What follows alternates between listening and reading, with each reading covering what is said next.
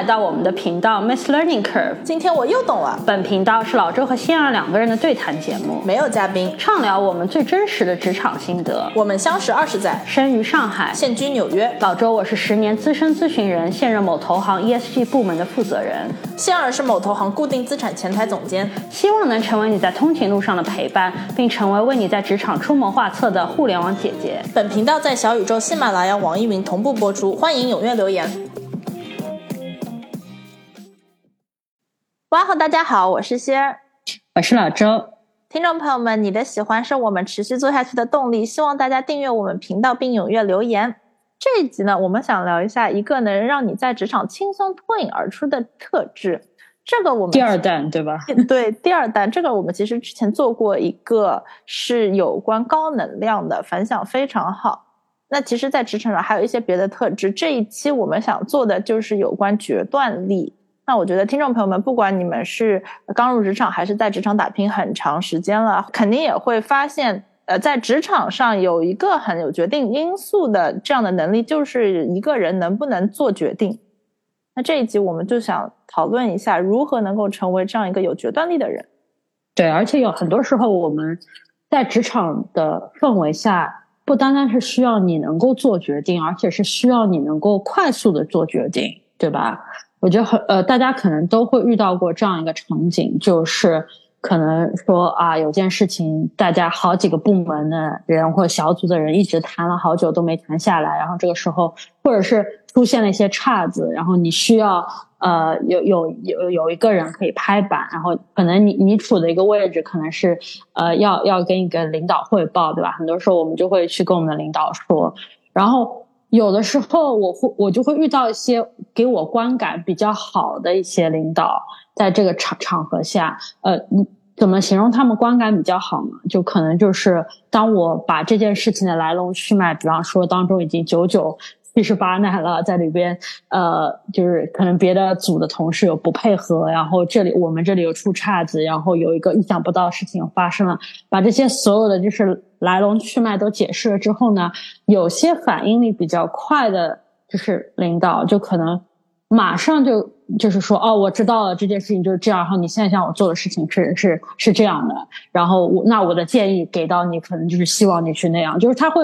逻辑非常的清晰，然后很快的就能把一件事情的来龙去脉给摸清楚，然后同时给出非常快的一个反应。但有的时候我们可能遇到一些领导，他就做不到，对吧？他可能就听了半天，还还突然给你就是道德绑架一下，就觉得说什么啊，你怎么都说不清楚，你怎么都搞不清楚，你快去搞搞清楚回来再说，对吧？他就可能这样的一个就把你给推脱掉。所以这这种事情可能每一天都发生在我们的生活中，包括呃，就是直到现在还有很多人，大家都是在家工作嘛，对吧？在家工作很多时候呃都是通要通过打电话的形式，然后开会啊，或者是跟同事沟通啊什么的。然后电话其实也是一个非常呃需要有快速做决断力的一个场景，因为有可能你一个一个电话会议。呃，短的可能十五分钟、三十分钟都有可能，然后长的可能四十五分钟到一个小时，对吧？然后不管在你你你的电话会多长，通常比方说在三十分钟的里面，你你会需要跟人打电话，通常都是需要有件事情大家可以起码是商讨，大概率是需要有一个下一步的方向。那在如何在这个三十分钟里面，通过两个人的一个沟通交流，在最后可以有一个比较 tangible 的 outcome，就是可执行的这么一个计划的话，通常都需要用到这么一个决断力。对，而且并且决断力其实也变成就是一个人的招牌一样的事情。比如说，我就很清楚的知道，比如说有呃有的同事，如果我跟他打电话的话，每每个每个和他在一起的会，一定都能够推进东西。还有的有的同事，我一看到哦，这个会是跟他们，我就知道这这个时间就是白打的，肯定就是说是浪费的，因为跟他们就是永远是车轱辘，没有办法跟就跟他们肯定就是说是没有办法做决定，然后完了就是说是浪费时间，所以那明显就是在职场上，结果就是能够他有这个 reputation，就是说做决定做的比较好，能够做得出决定，能够推进事情进展的人，当然肯定最后就是平步青云，升的也很快。那怎么样才能拥有这样的技能？怎么样才能让我们在日常职场上做决定的时候，也能够做出一比较快、比较好的决定？对，这这个其实就是这这期我跟先想做这一集的初衷，因为我们有一个算是原创的一个想法吧，就是在我们多年的总结下来，呃，受启发于一本书，然后就总结了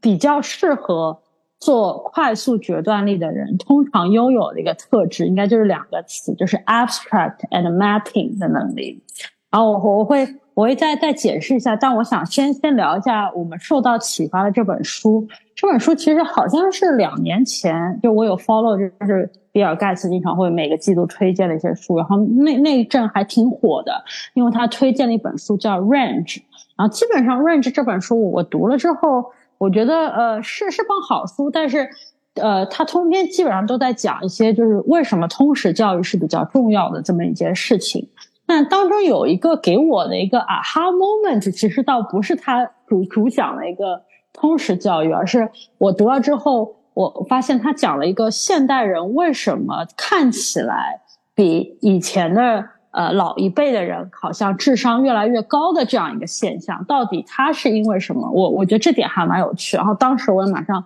分享给了贤。呃，他他说他发现这个这个事情的原因，是因为有有一些那个社会学家在做一些呃实验数据，就把以前就是呃所有的各个年份的人做来的一个 I Q 的这个测试的一个结果。呃，做了一个研究，他就发现，比方说，就是如果你在现在这个时候，呃，这个年代，你是一个中不溜秋的百分之五十左右的一个智商的一个人类，然后如果说把你这个数据放到一百年前的话，你就马上会成为什么 top two percent，就是打败了百分之九十八的人的那个智商。那那为什么呢？然后他还又进一步做了一个测试，就是。呃，就是把就是现那些智商的，就是呃测试和一些比方说学科类的测试做比较，比方说语文啊、数学啊、物理啊、英语啊这些学科，那他就没有发现，他就就就觉得说好像哦，这近一百年来，就是大家并没有在这种。学术的学科上面就是有突飞猛进的进展，那为什么呃 I Q 测试上有这么大的进展啊？就我我不知道，我觉得大多数人可能都或多或少就呃做过一些 I Q 测试，就可能很多时候我们都会做一件事情，就是比方说啊，以下哪一个图形这适合放在比方说这个空开来的位置上，对吧？或者是以下哪一个东西？和其他的东西好像不是一个类的，就很多时候我们都在做一个这种归类状的测试，然后把它呃做成了一个叫做呃智商测试、IQ 测试也好。那个实验的发呃最后的发现就是，现代社会包括你是受到的教育以及你受到信息的一个方法，在教会大家一种以前老一辈可能没有的能力。就是呃，把所有的知识抽象化的分类。啊，就是你你，比方说，大家就会知道哦，比方说，小孩、老人、中年人、男人、女人都是人，对吧？然后动物类，比方说里面会有哺乳动物、爬行动物，然后你可能见过一种哺乳动物，下次再见的时候，你就会大概感觉，哎，它可能也是一种哺乳动物，就是类似这样的把东西分类的能力，现代人是比较强的。然后分类的另外的一个好处，就是在你分完类之后。类别与类别之间，它是不是有个关系？然后你你就可以一层层的把这个关系都连接在一起。然后当我把这个想法告诉了仙的时候，然后他他就马上就就很激动，然后他就跟我说，他说这这个就是一个 abstract 和 mapping 的能力。这也是为什么他平时遇到人会觉得说，有些人逻辑思维能力觉得好像思思维比较清晰，能够马上做决定，逻辑思维能力比较强，应该就是具有这两种能力。对对对，因为我觉得这个可能就是跟现代社会的这样的一个教育体系就是息息相关。因为我觉得现代社会这个现代科学的体系就是一个呃不断的就是说大家族，然后再分开的过程，然后再继续分、继续分、继续分，对吧？包括我们在学校的时候，呃，学习知识也是说，呃，学这个定理，对吧？然后说应用能够应用到。就是差不多的这这这样的三道题，然后再再能应用到这样的六道题。我觉得，呃，我可能就是现代社会的这样的一个培养人，在教育系统当中培养人的思维，是一个说，就像我们说古人说的，就是当有一条什么定理以后，就要我们就开始举一反三了嘛。那我觉得这个，呃，这个技能，我觉得其实就是因为今天我们主要讲的是在职场，呃，做决定。完全完全是息息相关的，因为，呃，在职场可能每个人都是说是做自己的工作嘛，但是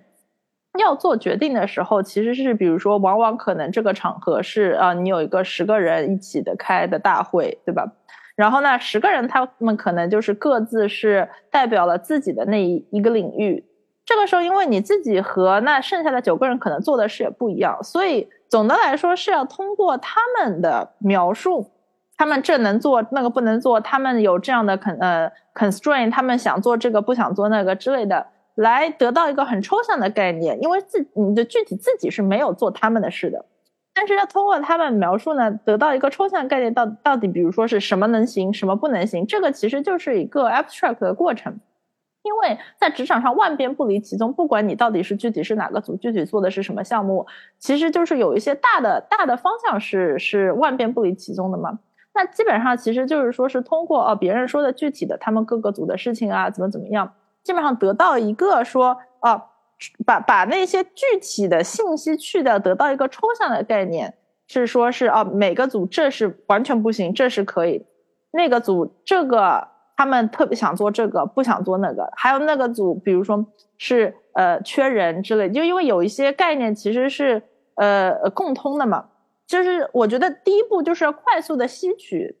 别人说的那些信息里面到底什么是重要的信息，然后去理解它。其实这个就是一个抽把把把把具体的信息抽象化的概念。然后完了以后呢，那得到这些信息整合了以后呢，下一步就是说要去做一个决定的时候呢，那其实做这个决定的过程很可能就是说是啊，你之前之前可能发生过类似这样的事，但是完不完全一样。之前可能发生过十种类似这样的。呃，是的，十种可能的情况，对吧？那时候可能就是要迅速的做一个决定，说啊，那我们这次遇到的这样的一个紧急的情况，是跟哪一个更像一点？是或者是可以用当时的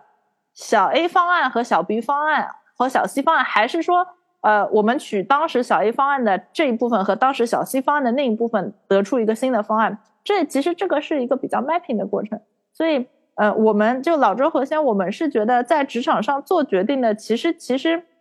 整个做决定的步骤就是先从大家的信息当中 abstract 出对这个决定有用的信息，然后呢，在之前的经验当中的 map 出这次能够解作为一个解决方案的最好的一个路径。基本上考验的就是这两个技能。其实，如果你把做决断这件事情，你你你再想想做决断到底是。个什么样的过程的话，它无外乎其实就是在比较短的一个时间限制内，需要解决一个问题这么样的一个能力，对吧？At the end of day，就是它跟 problem solving 是非常接近的，可以说是等同的。可能唯一加的一个限制就是，通常你需要做决定都都有一个这么一个时间的压力在里面，所以呃。拥有 abstract 和 mapping 这样的两个能力，呃，通通识的来讲，它对所有的解决问题都是有效的。而在职场上格外可以展现出这样的能力，因为会有很多不同的呃人员需要协调，以及有很多不同的事情的千头万绪需要理清楚，以及还有这样的时间的压力。这也让我引出了一个问题先，就是你平时看到的为什么？有些人，因为我我觉得我们之所以想要探讨这个问题，就是其实生活中或者是工作中，真的是看到很多人感觉他们不愿意做决定，或者是很难做出决定。你觉得他们到底是为什么会陷入这样的困境呢？啊，我觉得我我可以说两种，那真的是天天都遇到啊。我觉得有两种，一种人呢是我觉得他们的思维非常的混乱，就是他们对于这个。Priority 的理解，什么是重要，什么是不重要，这这个概念的理解呢比较不行。那就就像我说，那可能举举个例子啊，比比如说，那举回刚才的例子，可能就是说啊，你们你们要做一个决定，然后那一个一个一个会可能有十个人，十个人每个人都是自己的领域，对吧？那大家肯定就是说是张口只说自己的问题，就是这个时候每个人因为只因为每个人最熟悉的都是自己的这一块，那肯定都觉得自己的问题是天大的问题。但这个时候呢？但是实际上肯定不是这样。嗯，因为要做一个决策，或者说做一个大的 project，肯定就是说有一些事是大问题，有一些事是小问题。最后这个决策说白了就是说，什么是最大的问题，我们先解决它；什么是小的问题，最后总是能够解决的。肯定是要这样一个排一个序的。然后因为解决不了的大问题，那这个方案就就就不应该走这个方案，对吧？然后完了，接下来的是哪一些是？能解决的，但是是大问题，我们得先把那个资源 resource 花过去解决这些事，然后剩下的可能就是说是小问题，不重要，到时候只要就是说是大方向做成了，总是能解决的。那这样的一个排序的过程，我觉得其实甚至是我在职场遇到的的很多人，他们都是缺乏的。我觉得缺乏的原因是，嗯，一个是就像我们刚才说，这是一个 abstract 的能力。对吧？就是对于自己并不是主要做这一块的，比如说别的九个组他们说的事情，你真的能够理解吗？他们他们大致在说的时候，你真的能够理解什么是非常重要的，什么是啊，其实是可以解决的。我觉得还有一个可能就是说是有没有大局观，就是说，比如说剩下的九个组可能跟你做的是不一样的，但是你能不能够平等的把自己做的事和他们做的事放在一起，就是说平等的重要的考虑，而不是说因为你非常清楚自己做的事。你就永远只看着自己，我我我其实有的时候有跟呃人开会，我觉得他们犯的同样的一个错误是，嗯，因为他们非常属于自己的事，所以他们就他们的目光只能看到自己脚下的这一块砖，而看不到别人脚下的那剩下九个人脚下的九块砖怎么把它连成一个梯子，这是他们看不到的点。总的来说，就是我们刚才说的 abstract 的能力，但是是能不能够在。不光是对自己的领域有一个 abstract 能力，而是，呃，把别人的领域也也也，而是理解别人的领域，然后把整个大家所有的问题放在一起 abstract，我觉得是一个，呃，我个人觉得其实是一个挺稀缺的能力啊，就在职场上。对，就理清事情的头绪的，我跟你说特别好，因为你给了第一个例子是说按照重要性把这个哦，或者是这个。对这个困难，对这件事情的关联程度，以它为排序，然后，然后可以理清楚你如何解决大家之间的一些呃矛盾，对吧？这这是一个顺序，或者是有的时候你可能需要的另外一个顺序是一种抽丝剥茧的感觉，对吧？就是有一种哦，也许。呃，有十个组，像你举的例子里面，但是有些组的一些事情可能是比较容易撬动的，或者是某些人可能可以先成为我的一个 ally，对吧？我可以同伙，然后我可以跟他结盟，然后再再去推动下面那个人，就是把这些事情的顺序给理清楚。是很多人，就像你举的第二个例子里，他如果只看见自己脚下那块砖的话，他就很难。理清楚这样的一个顺序啊，同时也可能就没有办法推进，也没有办法做这样的一个决断力，对吧？对对对。然后还有一类呢，我也是还还有一类，我也是那个看到的挺多的。我觉得是决断力有非常有问题的人呢，是他们不一定是不知道应该做什么事，但是他们不敢说。那又举回这种例子，对吧？那那可能是特特别是那种比较。需要决断力的场合，往往是大家肯定就是说有有一些 conflict of interest，对吧？就比如说，如果这件事本来就不是个问题，也不需要决断力的。那这件事可我可是个问题，可能就是说呢，呃，公说公有理，婆说婆有理，各个组，比如说是呃想想要他们的东西，那这个时候最后就得拍个板。板的这个人呢，其实也是承担很多责任的，因为其实做一个决定，他不光。不光是有光鲜的一面，说啊，这是我的决定，它其实也是带来很多嗯责任啊，以及就是万一比如说你这个决定最后做了，然后完了没有执行好，那大家肯定都来找你嘛，就是你的问题，那肯定会说最早谁决定这么做的，对吧？所以我觉得其实是能够在一个嗯呃职场的场合，能够说是拍板做一个决定，也是需要很大的勇气的。这个勇气大致有两点嘛，一个是你知道当时你的这个决定，可能一半的人是开心的，但是另外的一半人可能是不开心的，对吧？就是说，你你并不是，并不是说你做一个决定能够讨好所有的人，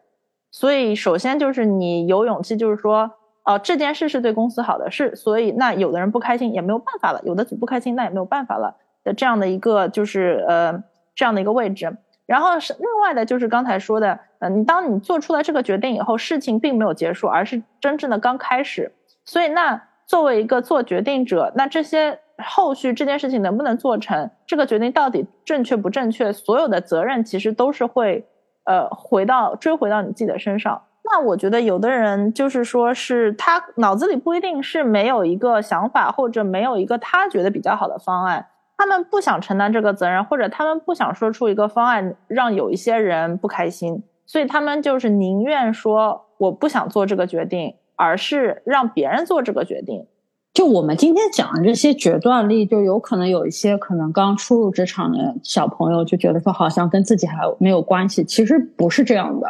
就是在职场上，你需要做很多很多的决定，一天可能就好几百个，但你有的时候自己没有意识到。都这些都在我们今天说的决定的呃，就是范围内。我举个例子，就比方说，呃，嗯，老板今天可能叫你读了一篇呃研究报告，或者是叫你去参加了一个会议，就是你去听，然后把一些重要的信息摘录下来、记录下来，然后可以发给全组的一些同事。那什么样的信息是比较重要的？这这也是一个决定，对吧？或者是比方说。呃，你像像先呃举举过的例子当中有那些，比方说呃要和别的组去协调做一件事情，但如果你是一个呃职位比较呃低的一个就是呃初级成员的话，那有可能你需要做的一个决定不是说这件事情该怎么做，而是什么时候要把这件事情做不成的这么一个现实告诉你的老板，对吧？什么时候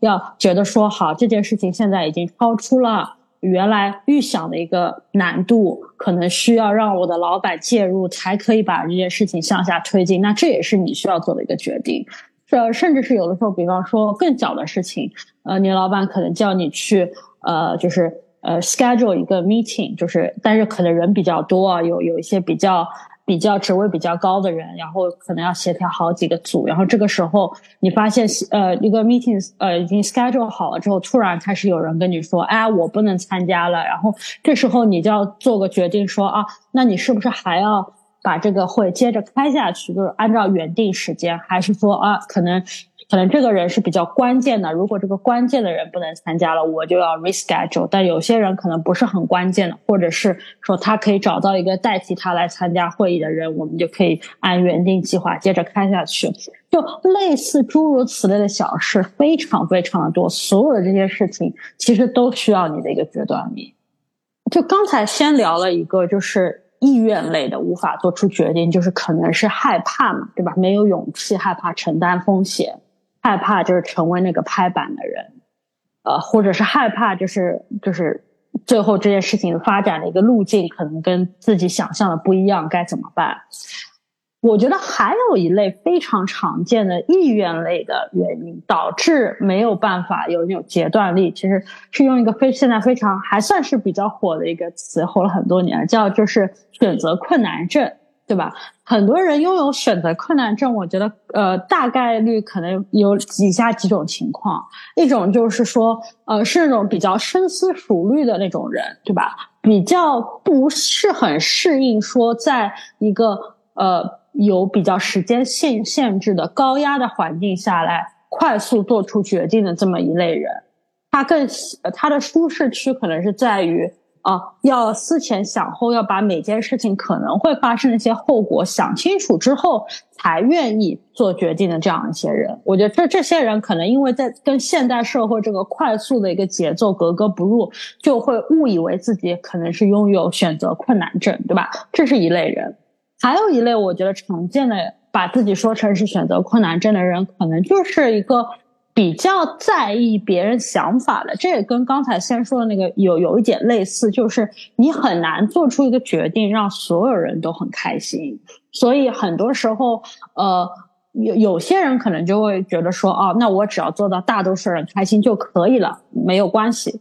做这件事情能够进展下去更重要。但有一类人可能就会把大家的感受放在比较重要的一个呃位置，对吧？他可能想的更多一些，他可能觉得说。因为这件事情本身做不做成是重要的，但是更重要的是，比方说我跟周围人的关系可以处得更好，长远来看或比较就是大家比较一个和谐相处的一个环境，可能是他在心中位置比较高的。这类人也比较可能因为意愿的关系，觉得自己是选择困难症。那一会儿我们会聊到，就这这一集还有一个呃，算是彩蛋吧，就是。在节目的后半段，我们想给大家也也做一个测试。就其实很多时候，你误以为自己是选择困难症，其实只是你做选择的一个思维模式跟别人不同而已。就是有很多种不同的思维模式而做决定，不是每一种都可能适用于所有的情况，也不是每一种都适用于现在，比方说比较高节奏、高压的一些九九六的工作环境。所以，找到自己比较适合的思维模式，在适当场合做决定，才是可能是一个比较好的能解决你一个选择困难症的一个方法。就一会儿我们会聊到这个测试。那这个听上去非常有意思。所以做决定也有不同的 style 嘛，也有不同的，就是每个人是不同的做决定的风格嘛。对，是这样的。我是听到了一个讲座，就呃有这么一本书叫《Problem Solver Profile》的这么一本书，然后它的作者，然后也也在这个书里介绍了几种不同做决定的类型，以及它有一个就是网上的测试的版本，就你可以自己通过这个测试知道你自己是什么类型，或者是如果说。你你想给你小组的成员去做，知道他们是什么类型也可以。啊，这个听上去非常有意思，是怎么样才能做呢？我可以做吗？可以的，就是一会儿我会把这个测试的链接放到我们这集的评论区里面，所以如果大家感兴趣的话，可以去做这样的测试，也可以留言告诉我们你们做出来是什么类型。然后一会儿我会通过嗯。念问题的方式给先你做一个测试，因为我我自己做过了，然后我我一会儿会聊一下我是怎么想的，然后我想也给你做一个，然后你可以看一下你做出来的类型跟你自己想象的是不是比较接近。然后我我我觉得可能给大家增加点乐趣，我会先描述一下它有这么几种类型，它一一共是有五种呃不同种类的做决定的呃思想模式。一种，它叫做 adventurer，或者是冒险家，对吧？通常这类人他做决定，他是更相信自己的直觉的，所以他往往可以比较快速的做出决定，而且他也比较不害怕决定会带来的一些变化，因为对他来说最重要的一件事情就是快速进入到下一步，对吧？这个这个就可能就是 adventurer 这样的一个类型，呃。第二种类型呢是 detective，或者是叫侦探，呃，这一类人呢，他可能就是比较看重在做决定的时候更看重就是收集很多的事实跟数据，他是想要用呃用事实说话的那一种，对吧？他不是很相信说凭感觉做决定，他希望是有有事实的根据，然后他也是相对于 adventure 来说，你可以看出他就是个比较。呃，比较慢可以做决定的，因为因为他需要花时间嘛，把这些数据给给收集过来。那第三种那个呃做决定的类型，它在这里叫做 listener 或者是聆听者，而这种其实也也很常见啊。我我在读到的时候就这么觉得，就是。因为你可能拥有一个比较好的一个支持体系，就是 supporting system。你知道你周围是一些人是什么样子的，然后你也知道，在我面临需要做出哪样决定或什么样的困难的时候，应该向谁求教。就你在心中会有个谱。就比方说，我不知道吃什么，你就知道，哎，这个我有一个 foodie 的 friend，就我可以找他问。我不知道我要去怎么上进了，学点什么。我有这么一个朋友，我不知道去哪度假比较好，对吧？你你有自己的一个 supporting system，然后你也很愿意采纳他们的建议，这这类人就叫做 listener，聆听者。然后第四类呢是叫 thinker 思想家，就这类人是其实呃大家可能就是小时候，比方说看电视美剧当中很有名，就是有一个就是黄色的本子，然后大家就在那边会列什么 pros and cons 这样的一个人，这这类人类型通常就思想家，因为他们比较深思熟虑，不是很想要。着急做决定，但他们跟刚才讲到那个侦探的类型又不一样，因为侦探类型是要收集很多数据的，但思想家往往呢就觉得数据呢没有那么重要，他们觉得更重要的是理解，就是做每一个决定的理由到底是什么，然后我为什么要这么做，然后做了之后会有什么样的后果，所以。Pros and cons 对他们来说比就是所有的事实啊数据更重要，所以他们这一类人就叫做思想家。然后第五类也是最后一类人呢，是叫 visionary 梦想家。就呃，如果说一件事情，比方说有三个选项或几个选项这样子，他们更希望更希望或更愿意去选择一一类比较新。的选项就是比较少人尝试过的那条路，或者是让他们觉得说最喜欢的。然后，通常这类人往往会做做一些选择，会给你带来一些惊喜啊。其实，所以说这大概来说就是五类。我觉得你说的这几类生活当中都见过，甚至我觉得就是在不同的场合，可能自己是就是有做过这几类的每一种都有也有做过。那是有一个方法来测自己是更适合哪一类吗？呃，他不是说适合，他是说你的一个成分，就是你一会儿测试结果你会看到，可能说你是百分之五十一的冒险家，百分之四十九的 detective，类似这样的一个成分。对，那那我们就开始测试吧。好，我们快点做，好兴奋，题还挺多的，题还好兴奋啊！好的，第一题是你的情绪是否会影响你的决定，而它这个是跟否的。否的选项，否。那第二题是别人的一些故事会影响你的决定，是或否？是。第三题是呃，我很擅长获得我需要的信息，是是或否？是。第四题是我喜欢比较几个，把几个选项彼此比较，是或否？是。第五题是。因为我可以看到有很多种不同的路径来解决我的问题，所以我会觉得很难以抉择是或否。否。第六题，呃，我比较独立，比较喜欢用自己的方法来解决，是或否？是。第七题，呃，当我有特别多选项的时候，我就会感觉到比较压力大，是或否？呃，第第八题，我经常感觉到我需要快速做出决定。是。第九题，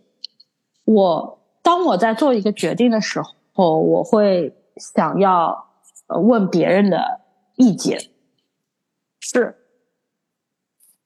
第十题，我总是会 think outside of the box。我不知道这个怎么翻译，就是我在决定的时候想要另辟蹊径吧。另辟蹊径否？呃，第十一题，我经常会想，我做出这个决定会有什么成本，就是 potential cost。是。第十二题，我会在做决定的时候关注当中的一些细节。是。第十三题，我很擅长呃总结结论。是。第十四题，我。不喜欢去选择比较明显的决定或比较明显的一个选项。否。第十四题，我希望知道别人是怎么想我做出的决定的。是。十六题，我倾向于凭感觉做决定。否。十七题，我在做决定的时候是愿意。承担风险的是十八题，我比较喜欢想一些有创造性的解决方案。是下一题，我会从别人的经验当中学习。是哦没了，刚才是最后一题，二十题，find out，二十题，二十题啊。You are the thinker，就你最大的一个比例是思想家。嗯，跟你比较像的那些人，名人啊，有那个爱因斯坦，有林肯，有 Martin Luther King。哦呦，哎呦，然后然后你的第二个成分是 listener 啊，对，By the way，我如果你要我盲猜的话，先我会觉得你的成分当中一定有 listener。哎呦，现在有点事后诸葛亮，我但但这是我我心里的一个预期，因为我觉得我应该是被你归位。到你你的支持体系当中的某一类的，就我有的时候会觉得你会来，呃，问我一些建议，但是这个不是特别的，有有蛮多人会问我建议，我不觉得问我建议的人都是 listener，但你我也跟你说过，你是少数，是我觉得是很乐于听听别人的建议的，even 就是有的时候我说的一些建议可能是。就是不一定让你最舒服的，就不在你的舒适区。我觉得你也是愿意听的那一类，所以我会觉得你的成分当中一定会有聆听者这么一个。然后聆听者最有代表的那个名人是欧普拉。嗯，那挺准的，挺准，那挺准的。那你呢？我的话，我的最大的成分是 detective，而是侦探。我觉得他可能跟我一个。呃，也是算是什么职业的，就是一个原因吧。因为我我是一个比较多接触数据的这么一个人，然后果然果不其然，我在做决定的时候，我比较喜欢别人跟我说事实、说数据，包包括我自己会用于说服对方的一个方法，我也是更倾向于说更多的事实和呃少说一点，就是。呃，情绪化的或者是一些观点类的一些词，因为我觉得我会呃倾向于觉得事实本身就可以说服别人，不需要我强加一些我的观点或者是我的情绪在在我的论断里面。所以我觉得这这是一个跟我自己的一个自己的观察是是符合的。那我觉得这个非常有意思。我觉得老周你说的挺对的。首先，我觉得嗯。就你刚才说的这几种的话，我是觉得，呃，thinker 和 listener 确实好像，就是自己觉得用的更多一点，以及呃，你确实是一个非常就是说是，嗯，based on fact 的这种，就是跟跟你聊天，比如说你要说什么，你是你确实是会就是说是扔数据的嘛，所以我觉得那个 detective 确实也是。这个挺准的，挺适合你的。那这这个，我其实我之前其实不知道这个测试，我现在觉得这个非常有意思。嗯，反正老周待会儿应该是会把这个链接贴在那个呃这一期的节目里的。那希望听众朋友们你们也去做一做，我是非常好奇。呃，听众朋友们，你们做出来是什么呢？欢迎给我们留言。